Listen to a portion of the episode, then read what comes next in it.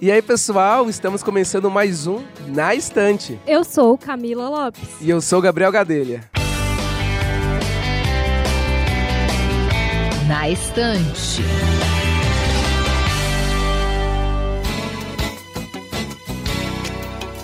O crescimento de leitores no Brasil vem aumentando, porém ainda estamos longe de uma potência quando falamos sobre ler. Segundo estudos do Instituto Pro Livro, em 2019 apenas 52% dos brasileiros leem um livro ou parte dele a cada trimestre.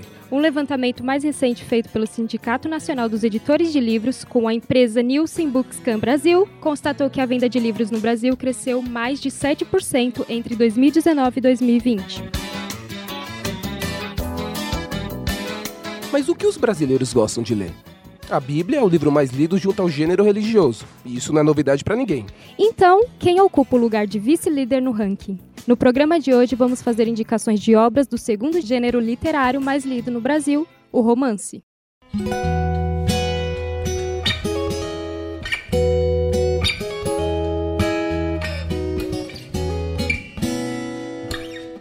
O primeiro livro da lista é da americana Colin Groover, e já avisamos que ela vai aparecer muitas vezes por aqui. É assim que acaba Lily, uma jovem que se mudou de uma cidadezinha do Maine para Boston, se formou em marketing e abriu a própria floricultura. Lily conhece Riley, um neurocirurgião confiante, teimoso e com uma grande aversão a relacionamentos, mas que se sente muito atraído por ela. O romance mais pessoal da carreira de Colin Over discute temas como violência doméstica e abuso psicológico de forma sensível e direta.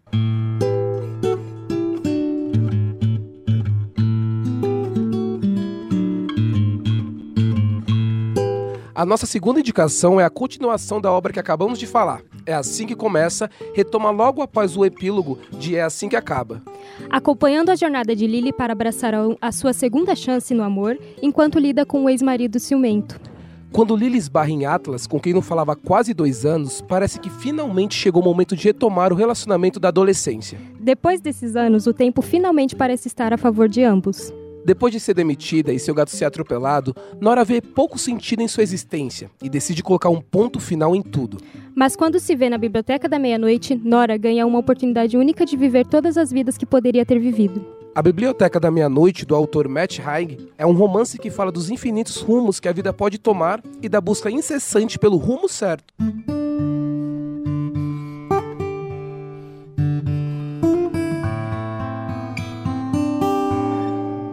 Todas as suas imperfeições é mais uma obra da Colin Over, que não cansa de lançar um sucesso atrás do outro. A obra conta a história de como o casal está vivendo hoje em dia, com vários problemas no relacionamento, entre eles infertilidade. Eles já tentaram de todas as formas, inclusive adotar uma criança, mas nada dá certo.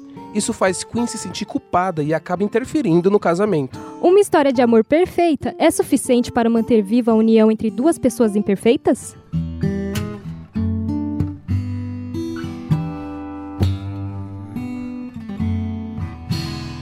Romance com terror?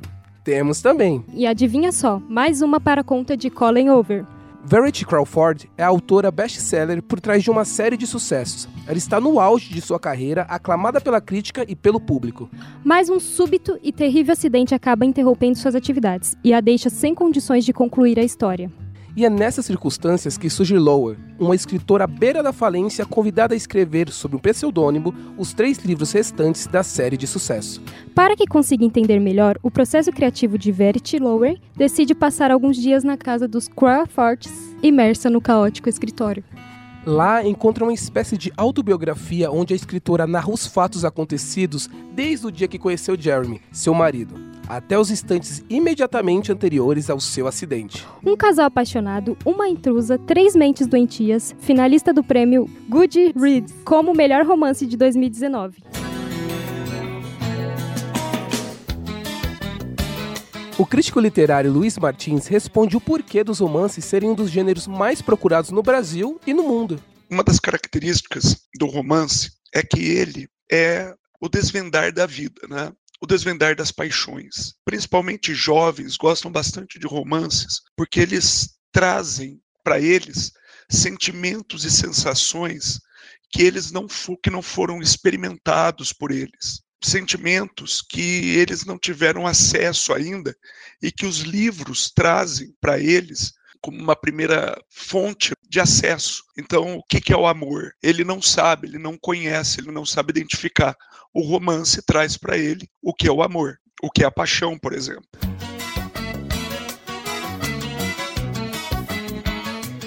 O episódio de hoje vai ficando por aqui. Esperamos que tenha gostado. Até o próximo programa. O Na Estante é uma produção dos alunos de jornalismo da redação multimídia da Universidade Metodista de São Paulo. Locução e produção por Gabriel Gadelha e Camila Lopes. Trabalhos técnicos por Léo Engelman. E orientação da professora Filomena Salemi. Até a próxima!